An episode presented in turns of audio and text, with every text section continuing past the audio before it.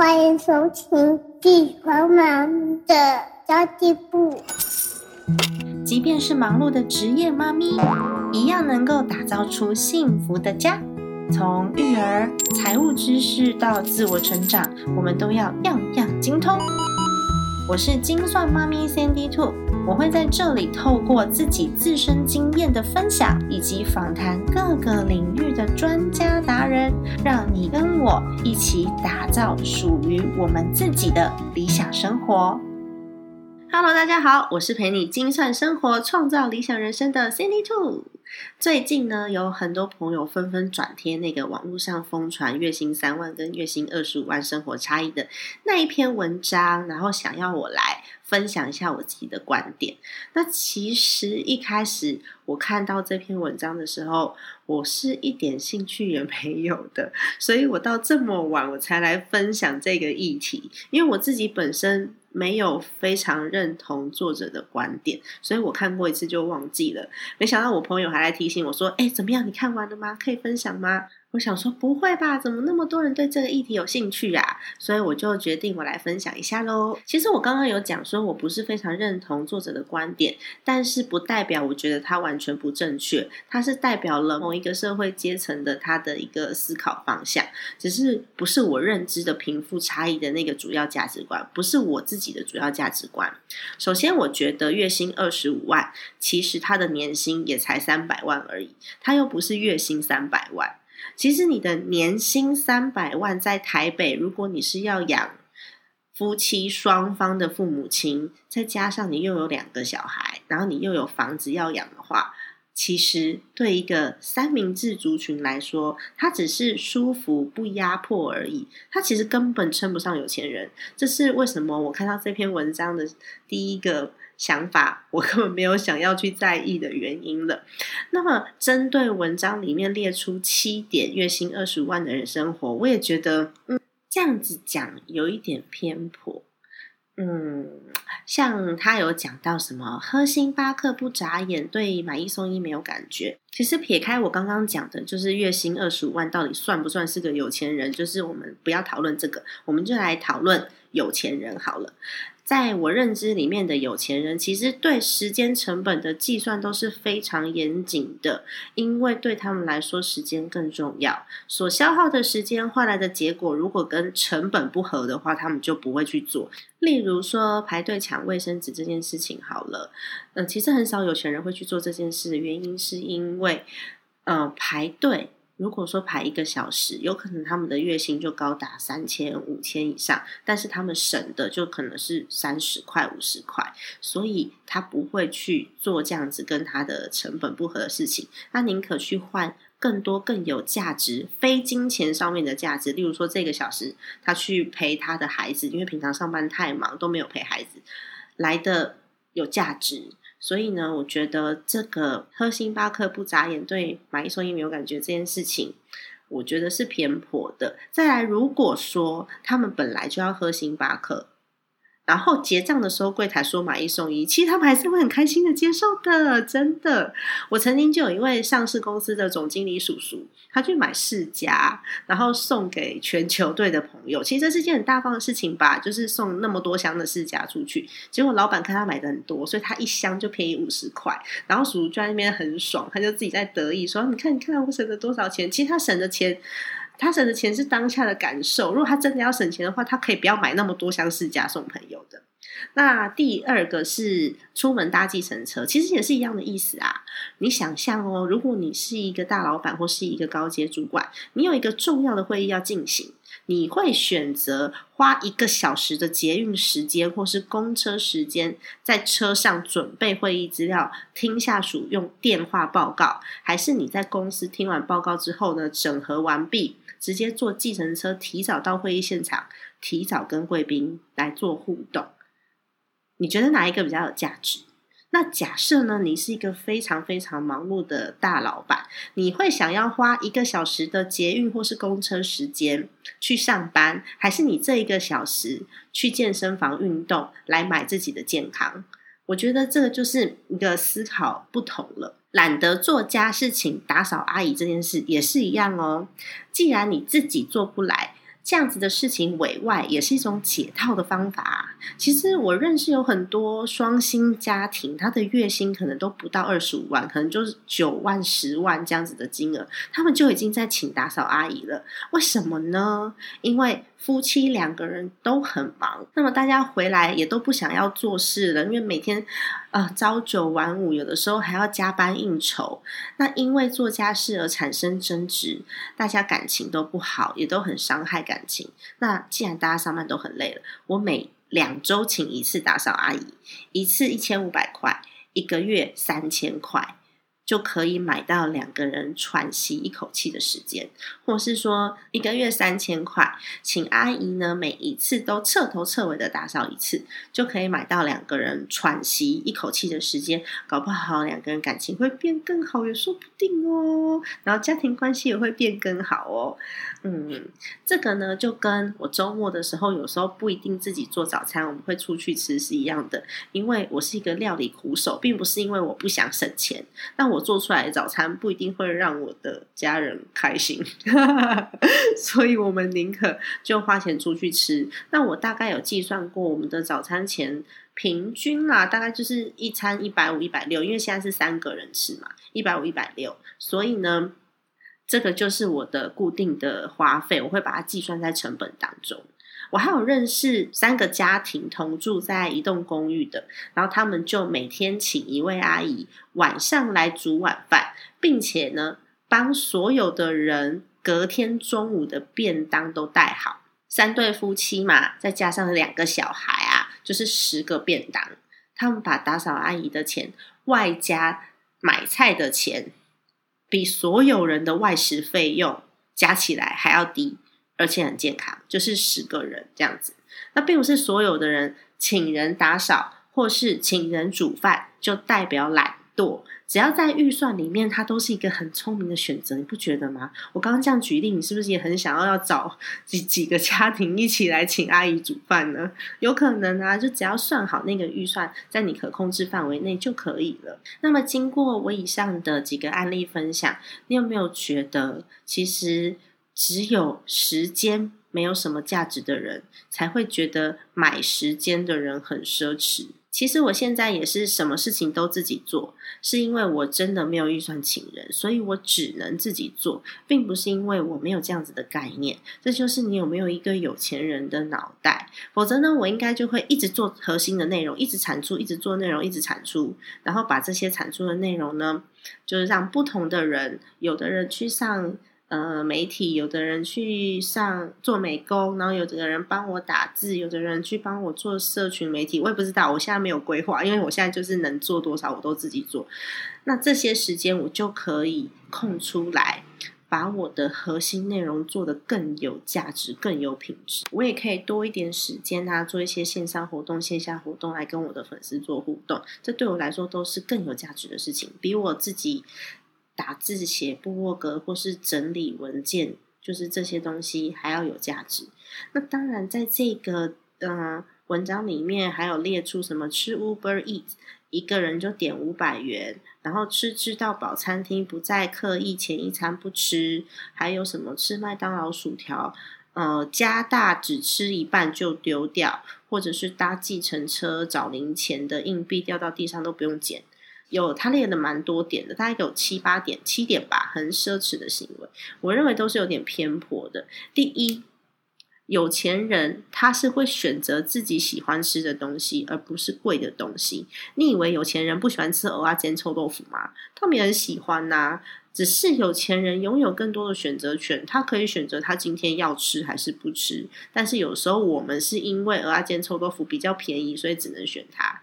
那麦当劳的薯条，有的时候我加大是因为我的孩子也要吃，我就想说哦，那点一个加大。但是吃不完，我还是会给身边的其他朋友。那真的吃不下就丢掉。是我平常不太会去吃麦当劳啦，所以我会去吃的时候，通常都是有什么事件发生，或是要庆祝，或是跟朋友出去的时候。那其实麦当劳它不是一个吃营养的东西，所以如果到最后可能孩子一直玩一直玩，然后真的也没吃完。然后我的朋友也不吃的话，我可能就会丢掉。原因是因为我的目的是要去吃开心的。那如果吃太撑，我会很不开心。因为身体会很难过。那吃到冷掉的薯条，其实冷掉薯条很难吃，放很久也很难吃，我也不会太开心。那既然我已经得到满足了，我就不要勉强自己。那如果今天吃的是炒饭或是盒菜，我可能就会打包，而且很很高的几率会打包。如果我没有在外面待太久，那个菜不会熟掉的话，我立刻回家的话，我就会打包，因为我可以。晚上再炒一次啊，我再炒一次，或者是再把它热过一次，或是再加工一次，多放一些菜或者多放一些料进去，我就可以再吃一餐满足的餐点了。所以说，我觉得浪费不等于生活品质，有钱人也不代表他就一定会浪费。那关于奢侈品，我也觉得是有钱人不代表他很喜欢奢侈品，他喜欢这些东西，大部分是因为这些东西的品质很好。我认识那些又浪费又喜欢奢侈品的人，多半都是想让人家觉得他有钱的人，而不是有钱人。我再讲一次哦，有点绕口，对不对？很像绕口令。又浪费又喜欢奢侈品的人，大多都是想让人家觉得他有钱的人，不是有钱人。因为人的内心缺乏自信心的时候呢，他就会把很多名牌啊、logo 啊全部穿到身上。其实我自己最喜欢的品牌是 Tots 跟 Michael Kors，原因就是因为它 logo 很小很小很小，然后它的设计都很素雅。我不需要人家看到我穿戴的是什么品牌，logo 很小很小也没有关系，因为我喜欢的是有质感又耐用的东西。虽然我现在对名牌已经超级无感了，就是几乎没有什么感觉，但是看到名牌我还是认得出来啦。因为过去被培养出来的品味不会因此而下降嘛。所以说到底，有自信的有钱人是要过自己的生活，不是要别人羡慕自己的生活。诶，好绕口哦！有自信的有钱人是要过自己的生活，不是要别人来羡慕自己的生活的。所以我们要探究的不是这些表面上面的行为，我们要探究的是有钱人为什么会变有钱的逻辑思维，是什么样的想法让他们会做出这样子的行为跟决定，而不是就自己的立场去解读对方的的作为，因为你需要排队。去排那个买一送一，所以你就觉得不用排队的人很奢侈吗？是这样子吗？那因为你自己没有请打扫阿姨，你就觉得哦，那些请打扫阿姨的人很懒。其实你站在对方的立场想，可能根本就不是这样。他有他的需求，而且他的需求搞不好比你更聪明、更 smart，所以他才会变成有钱人。那再来聊聊我对月薪二十五万有什么看法？好了，因为其实月薪二十五万并不是一个。高到完全不可及的，我认识有很多不同背景的人，他们有可能都可以达到这个数字。他们的工作内容也会导致他们的价值观跟消费习惯不同。我说的工作内容就是他们赚钱的方式。有很多月薪二十万的人，他可能就是大企业上市公司里面的中高阶经理人。那我也有认识那种开卡车的司机，他非常的用功的，就月入二三十万；也有那种摄影师是月入二三十万的。那也有中小企业的老板，像前阵子那个网红阿迪英文的阿迪，他就有讲过，他从事 YouTube 的工作大概五年，前期都没什么赚到钱，后来有了粉丝之后，他成立了公司，他现在的月收入大约是台币八十万，但是呢，他光是公司的人是成本啊、租金啊、固定成本，一个月就要花掉七十五万，所以他自己拿在手上的剩下五万块。我是不知道说阿弟这个数字有没有包含他。个人其他的收入啦，但是其实你看看中小企业的经理人，他们就没有这个问题，因为都是薪水是老板发的嘛，所以对于中小企业的经理人来说，他就是净收入。光是这两种人的思维逻辑就会差异非常非常的大，他们在做任何的金钱决策的时候，在想的事情绝对不是同一件。绝对不是同样的想法在做出同样的决策的，那有可能有更多更多高收入的工作，我就不在这边一一说明了，因为我也不是真的那么了解，嗯，就就近二十五万月薪的工作有哪些？但是我觉得，就是你不能就一个数字去代表所有相同收入的人。很多人就是因为他太看重钱的价值，所以有钱。他把每一块钱用得淋漓尽致，然后每一块钱都有他自己该去的位置。那有很多浪费的人呢，就是因为他不重视金钱，所以他赚的再多都还是没有钱，因为他的钱通通都变成流水一样流掉了。所以我才会一直强调，你在做所有的决策，不管是你工作上面的决策、金钱上面的决策、家庭上面的决策、生活上面的决策，你要看的都是价值，而不是金额。这真的差很多哟。最后呢，我想要分享“贫穷限制了我的想象”这个议题。我不知道我有没有讲过这个故事案例，因为我自认为我已经算是看过一些有钱人怎么生活的人了。但是在一次会议当中，我真的是大开眼界。那那次的会议呢，是在讨论境外公司的。那有些人可能对境外公司比较陌生，我可以稍微解释一下下。所谓的境外公司，就是那些什么英属开曼群岛、美属萨摩亚群岛、维京群岛这些地方，因为我们国内的税法有一些。管制的关系。总之呢，如果你的营收，也就是你赚的钱超过一定程度的有钱，或是你的家族财产很庞大的时候，这些家族都会注册海外公司来节税。那有可能每一个人都注册一间公司，它的节税功能就会非常的强大。那一般公司比较不会这样做，是因为它每一间公司光是管理费、规费等等，每年都是几十万。我就是去了一个像这样子的聚会，然后上面的讲者就很顺口的说：“啊，你们都是有境外公司的人呐，你们知道吗？家族宪法是很重要的，这个公司治理的一个核心。你就去租一个小岛，不管你们家族的董事或是股东在哪一个国家，你们通通都飞到那个小岛去开会，不就没有问题的吗？”然后我就想说，哦，原来租一个小岛开会，嗯，这个概念真是让我开了眼界啊！最重要的是，下面的人都还认同，诶我傻眼诶因为大家都觉得，嗯，没错，这个经营权跟股权分配都是很重要的，我们要在一个很秘密的地方，然后不一定要飞到。公司当地的那个国家，因为有时候呢，会觉得我飞到你那边去，我吃亏；你飞到我这边去，你吃亏。我们干脆就飞到一个小岛。天哪，傻眼！贫穷限制了我的想象。相信我，我们真的有太多太多事情是不知道的。你不知道那些不属于你的阶层会发生什么事，你不知道那些不属于你的阶层怎么过生活。不要说对上了，对下也是啊。有些人他的生活真的是很痛苦，每个月都在计算那些小小零碎的钱，他们怎么过生活，我们其实也不知道。就算知道了，我们也没有办法改变，无法，也不是说没有办法改变啦。就算知道了，我们也无法立即改变自己的生命，或是自己现在过的生活嘛。那如果你不小心知道说，哦，原来这些人他们都这么做，然后只学到了表面。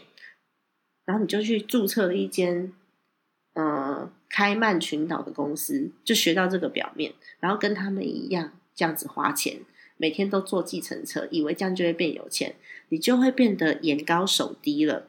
因为其实它背后的原因跟你所想象、所看到的都是不一样的。就像我刚刚讲的呀，你只需要知道。怎么样让自己过得最舒适？然后你做每件事情的决策到底原因是什么？那你做这些决策有没有价值？我刚刚不是有讲到那个打扫阿姨买到家庭和谐这件事吗？其实对每个月有三千块预算，而且真的忙天忙地忙翻天，每天回家都累得要死的家庭来说，它的价值还真高诶。比较有能力的时候，你的确。不会被价格所影响，然后你会看价值比较多。那那些促销啊、折扣啊，都是给嗯手头比较紧，他们会有一点小贪便宜的人。说句话，我也会啦。那有的时候你就会觉得，哇，那个尿布打折起来单价差好多，哦就是一片十一块变成一片八块多，诶然后你就买一箱在家里面囤着。最后就变成了我们家到处每一个空间，只要有空隙的地方都插满了尿布。因为我家现在其实蛮小的，那我储藏尿布的空间成本其实蛮高的，那就就还蛮有趣的。有时候买很多这样子的东西，比如说牙膏、卫生纸什么的，你如果都是这样子买的话，那其实真的很可怕。嗯，但我说句真的啦，如果你本身经济上面比较宽裕的人，那么你对每个决策的容错率也会比较高。那你做错事情，你付出金钱成本的代价的时候，你也会觉得好像好像没那么痛，也没有关系。做事情就会变得很大胆，很大胆，它就是一个亦正亦邪的做法。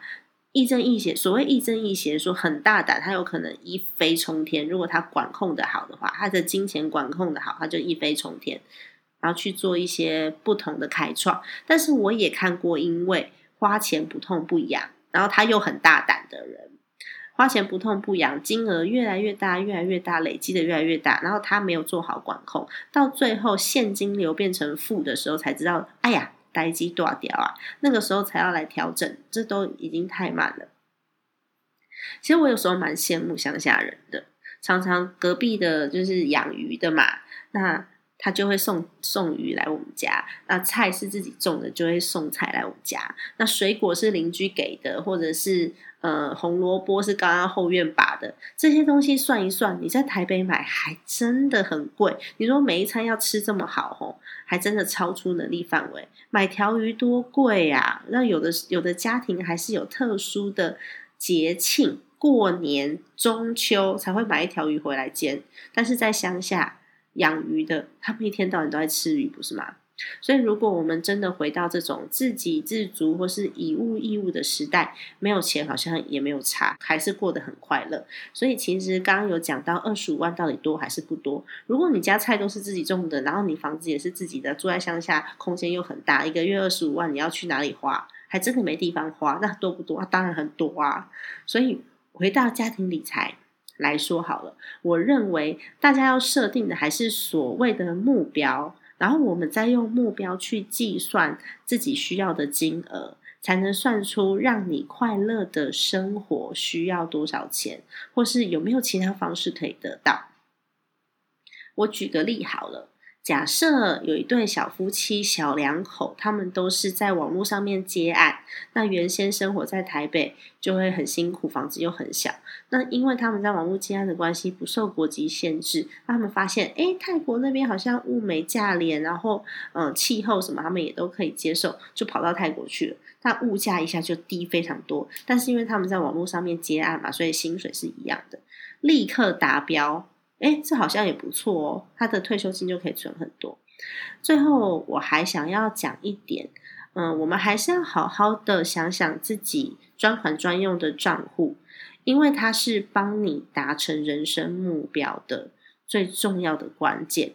你想要达成的目标是哪些？什么时候达成？钱如果存下来了，等到我们五十岁之后，烦恼的类型应该就会简单很多。像我公公婆婆都退休了嘛，然后靠每个月兄弟姐妹给的孝养金，因为我老公那边的嗯兄弟姐妹比我们家多很多。那生活朴素简单，他们烦恼的事情就是啊，你今天花浇水没啊？怎么又把它养死掉啊？哦，我的兰花开花了。哦，最近学的那个新的食谱啊，你觉得好不好吃啊？哎呀，这个好像有点太咸了。那我要去哪里运动啊？今天去了什么公园？然后碰跟什么朋友一起跳舞？那明天呢？我想要去唱唱歌啊，那个歌词都找不到啦！每次歌词都乱放啊，烦恼就是这些。但是如果我们没有留下退休金，那会很可怕，因为现在的社会其实也不太适合推广那些养儿防老。我们家住在离捷运站要走路大概十到十五分钟的地方，之前捷运站有常常看到。一对老夫妻，年纪真的很大，我眼睛看大概超过八九十岁。他们每天都坐在捷运附近的地板上面卖水果，还有卖炸臭豆腐。那年纪真的很大很大的，不知道他们是因为需要工作出来，还是因为兴趣而出来。但是我看到的是寒流，他们也在那边，然后很炎热的晚上，他们也在那边。已经好几个月没有看到那个先生了，就是老先生，不知道他现在就还在不在，因为年纪真的还蛮大。我们如果自己没有留下退休金，这样子的烦恼，跟我公公婆婆的烦恼差很多，真的差很多。所以我认为，无论的月薪是三万还是二十五万，都要好好的规划自己未来的财务。还有你未来可能达成的目标，你要增加自己的能力去获得更好的收入，是为了自己，也是为了家人。哎，怎么节目到最后好像有点变严肃？我每次想到那个老贝贝，我就觉得难过啊，因为我有时候会去跟他买水果，然后他就看起来身体不是很好，然后都坐在地板上。哎。又讲到很难过的事情了啊！不要不要不要，我们这个节目是要开心的。好的，以上就是今天的内容啦。如果呢今天的内容对你有一些帮助，或是你听了以后你觉得有一些感触，你都可以就是写 email 给我。那如果你觉得节目的内容真的不错，拜托我需要五颗星。你如果你有 Apple，你是用 Apple Podcast 的话。欢迎你给我一个五星好评，因为这些五星好评可以让我有机会被推播，然后被更多更多的人看见，不要淹没在一片 podcast 的大海里面。那也欢迎你加入我的粉丝团“精算妈咪山迪兔”，以及我的 IG Sandy Two Family S A N D Y 二 F A M I L Y。如果你想要开始记账，或是呢，你每次记账都半途而废的朋友，我们最近呢发起了一个六十天的记账挑战。你可以在社团里面发现很多志同道合的朋友，然后大家互相监督、互相勉励哦。如果你有兴趣的话，直接在 FB 上面搜寻“精算妈咪存钱社”就可以找到我们喽。家庭理财就是为了让我们的生活无虞。